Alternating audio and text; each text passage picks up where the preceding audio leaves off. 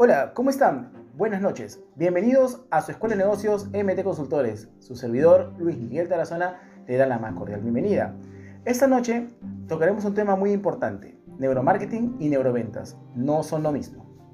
El consumidor ha evolucionado, ya sea por el dinamismo del mercado, desarrollo de tecnologías, surgimiento de productos y servicios nuevos y complementarios, o simplemente porque su exigencia va más allá de las estrategias del mercado para adquirir artículos que satisfagan sus necesidades. Anteriormente, en los diferentes podcasts, hemos hablado sobre los conglomerados comerciales que lanzaban periódicamente diferentes productos sin importar las necesidades o requerimientos exigidos por sus clientes, realizando campañas publicitarias marcadas en la persuasión o descuentos favorables, los cuales implicaban mayores esfuerzos en tiempo y en dinero para hacer una venta. Hoy en día, el peso de la venta se otorga al consumidor, o llamémoslo mejor dicho, neuroconsumidor, a sus gustos, sus necesidades, hábitos y procesos de compra.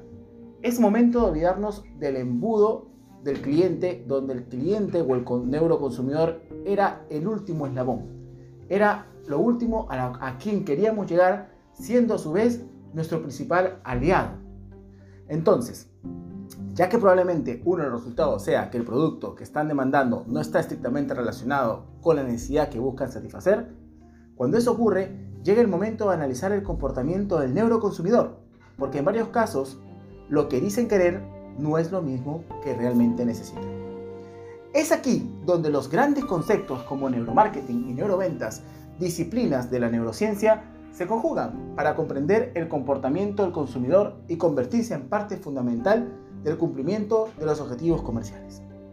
En neuromarketing, vamos a llamarlo estrategia, se dedica a la investigación de cuáles serían las mejores maneras de atraer la atención de los clientes hacia productos y servicios a través de un anclaje o beneficio diferencial concreto, permitiendo conocer cómo intervienen los mecanismos del cerebro humano en cada momento de la interrelación con el cliente y sus hábitos de compra mostrándole diferentes respuestas ante los mensajes publicitarios o sugestivos. Es decir, vamos a poner un ejemplo, cuando ustedes están por el centro comercial, sea cual sea el mismo, por ejemplo, podrán percibir a través del olfato un olor que les puede llamar la atención y a su vez ingresar a tal tienda. O escuchar una música que, que sea la de su agrado y que lo incentive a usted a poder también ingresar a este stand. Y de la misma forma, a través de los pequeños aperitivos el gusto a, por ejemplo, una pastelería que puedan hacernos percibir una galleta que era la preparación de nuestra abuela. Las neuroventas, es la táctica, recoge toda la información suministrada para que la parte comercial aplique la estrategia y utilice las palabras y el lenguaje corporal adecuado de acuerdo a cada tipo de cliente. Es aquí donde entra lo que es la PNL, la programación neurolingüística. Es decir, podemos convencer a nuestro cliente o, identificar y reconocer qué es lo que él desea a través del movimiento corporal. Recordáis que el 85% del convencimiento se encuentra en nuestro lenguaje no verbal. El acompañamiento y la generación de confianza entran a jugar un papel importante en esta dinámica comercial para transformar esta relación esporádica que supone una compra-venta en un vínculo emocional estrecho y sostenible en el largo plazo. No olvidar, como hemos comentado con anterioridad, lo que vendría a ser el cerebro de Paul McLean, en el cual hablamos del cerebro triuno, donde el 85% de nuestras decisiones son inconscientes subconscientes.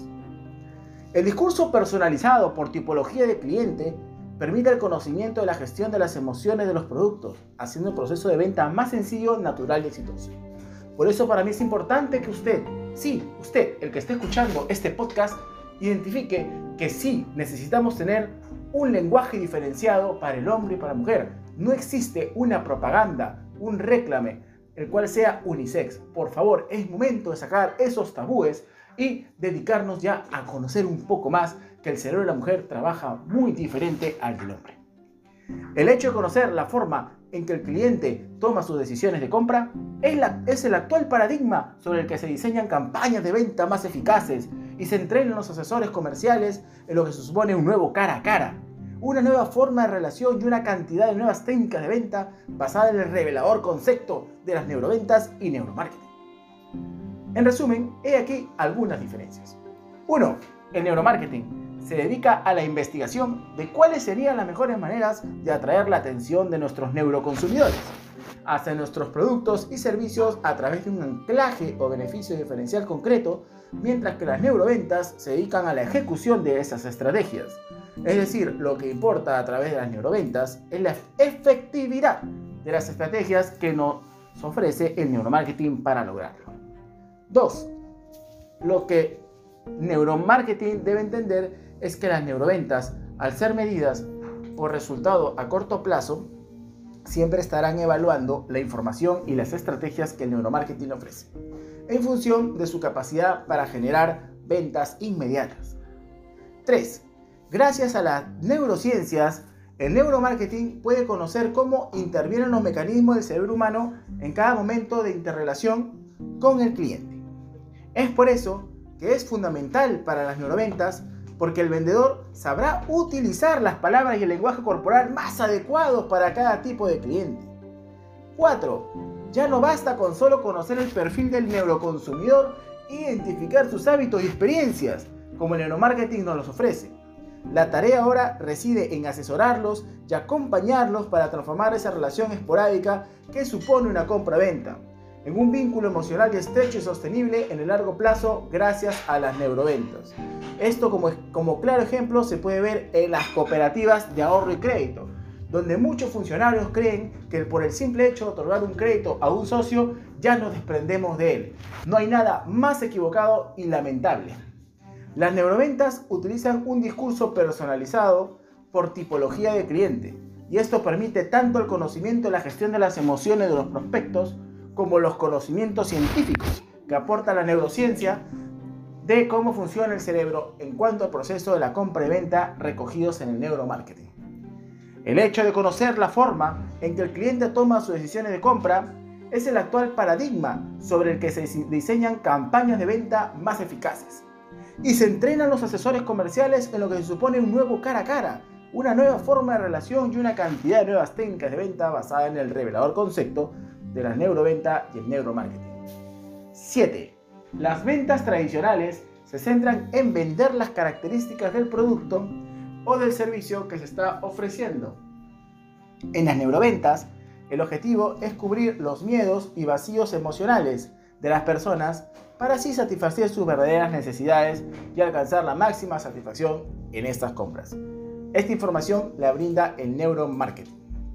A los vendedores se les entrena todavía en modelos basados en hacer preguntas que supuestamente identifican la necesidad de los clientes, presentándoles una cantidad de pasos de identificación previa de la competencia, políticas, legal, sociales, ambientales, económicas, tecnológicas. El vendedor prácticamente tiene que hacer un doctorado en prospectación.